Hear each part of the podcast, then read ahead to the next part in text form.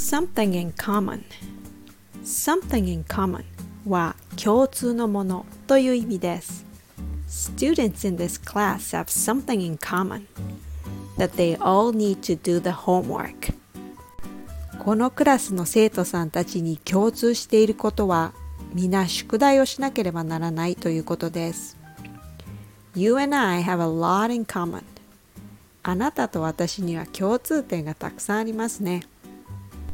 To have something in common means to have the same interests, characteristics, or experiences.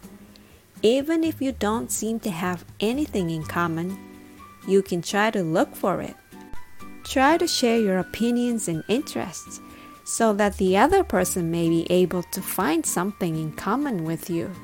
The more you can find something in common, easier it gets to talk with that person.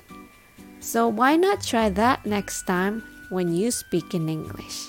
Thanks for listening.